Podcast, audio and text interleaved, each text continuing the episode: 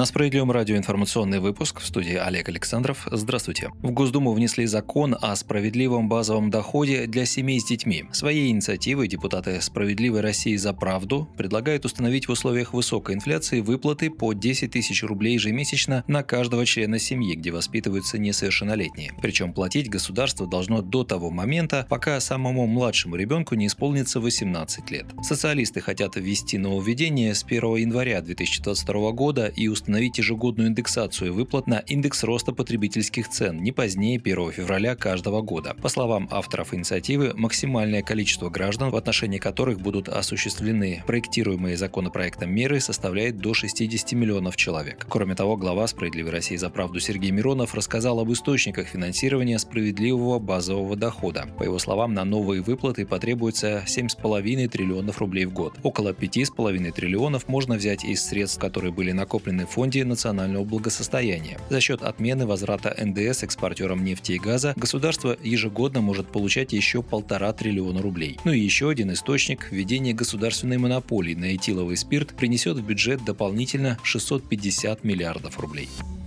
Накануне в Госдуме началась ставшая традиционной благотворительная акция «Елка желаний». Установленная в Думе, елка украшена тематическими открытками, которые спрятаны в елочные шары. В них дети с ограниченными возможностями здоровья, из нуждающихся семей и сироты оставляют пожелания и делятся своими новогодними мечтами. А каждый депутат, участвующий в акции, может снять с елки праздничную открытку и к Новому году исполнить то желание, которое окажется внутри. Председатель «Справедливой России» Сергей Миронов снял три шара с елки желаний. «Я хочу исполнить эти три желания. Это желание Владимира, он мечтает о новой гармонии. Следующее желание Карины о конструкторе Лего Гарри Поттер. И желание Александра, он мечтает о цифровом пианино, сказал парламентарий. Раз дети мечтают, пускай мечты сбываются. Эти три желания я с удовольствием исполню, сказал политик. Сергей Миронов также поздравил присутствующих на елке желаний в Госдуме журналистов и депутатов с наступающим Новым годом, пожелав, чтобы следующий год был для всех здоровым в прямом смысле слова.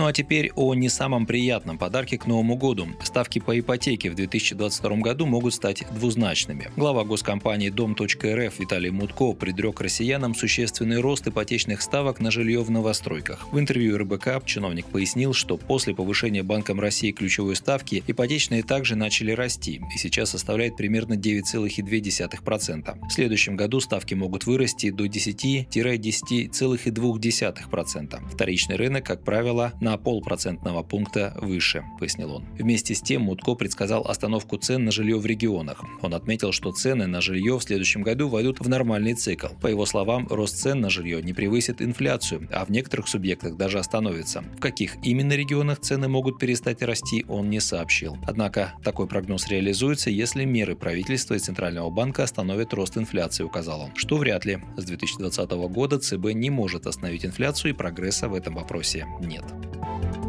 На лихачей за нарушение правил дорожного движения ведут уголовную ответственность. Во вторник Госдума рассмотрела в первом чтении законопроект, который вносит изменения в уголовный и уголовно-процессуальный кодексы. В частности, уголовная ответственность вводится за нарушение ПДД, выразившееся в превышении допустимой скорости движения на величину от 60 до 80 км в час, более 80 км в час или выезде на встречную полосу или на трамвайные пути встречного направления, за исключением случаев объезда препятствия, лицом, неоднократно подвергнутым административному административному наказанию и лишенным водительского удостоверения за любое из аналогичных правонарушений. Проект борьбы с автолихачами поддержали социалисты. На брифинге 21 декабря глава фракции Сергей Миронов заявил журналистам, что это правильная инициатива. Он напомнил, что сегодня при повторном нарушении злостному нарушителю, который был лишен прав, продлевает срок их лишения на полгода, а теперь будет два года тюрьмы. Думаю, что хотя бы может быть кого-то эта мера заставит призадуматься, хотя дуракам закон не писан, добавил Миронов. Он привел данные ГИБДД, согласно на котором минимум 10% тех, кто уже был оштрафован и лишен водительских прав за выезд на встречную полосу, продолжают ездить по встречке.